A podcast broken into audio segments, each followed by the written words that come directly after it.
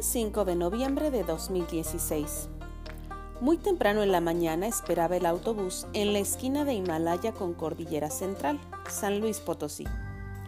Varios hombres descargaban productos en la tienda que está en esa esquina y una mujer estaba parada en la contraesquina también esperando el autobús. De repente, atrasito del camión de donde estaban descargando, un taxi se les cerró a dos coches y se bajaron los tres conductores. El taxista estaba intentando poner paz entre los otros dos conductores, pero uno ya tenía ensangrentado el rostro. Mi teoría y amplia experiencia en peritajes dice que probablemente se habían peleado calles antes, pleito de viejas verduleras pero versión masculina. En guardia, te pego, no te pego, me hago para atrás, te grito, te caes, medio te pateo. De los hombres que descargaban, dos se acercaron también intentando poner paz sin meterse, solo hablando. Mi reacción inmediata fue voltear hacia el lado contrario buscando una patrulla y casualmente pasaba una camioneta de la policía estatal por el otro lado de la avenida.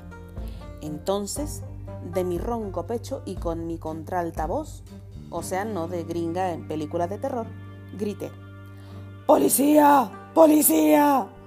Tan fuerte que sí me oyeron. Dieron la vuelta y se estacionaron a un lado de donde ya el tráfico estaba detenido. De inmediato los dos contendientes terminaron su intento de pelea.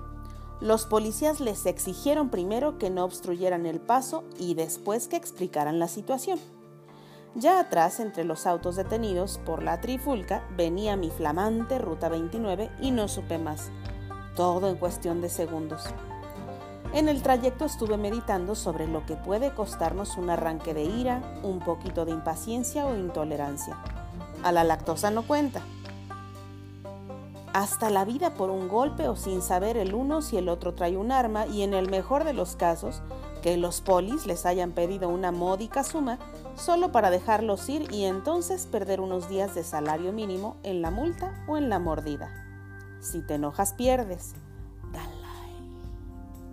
Airaos, pero no pequéis, no se ponga el sol sobre vuestro enojo. Efesios 4:26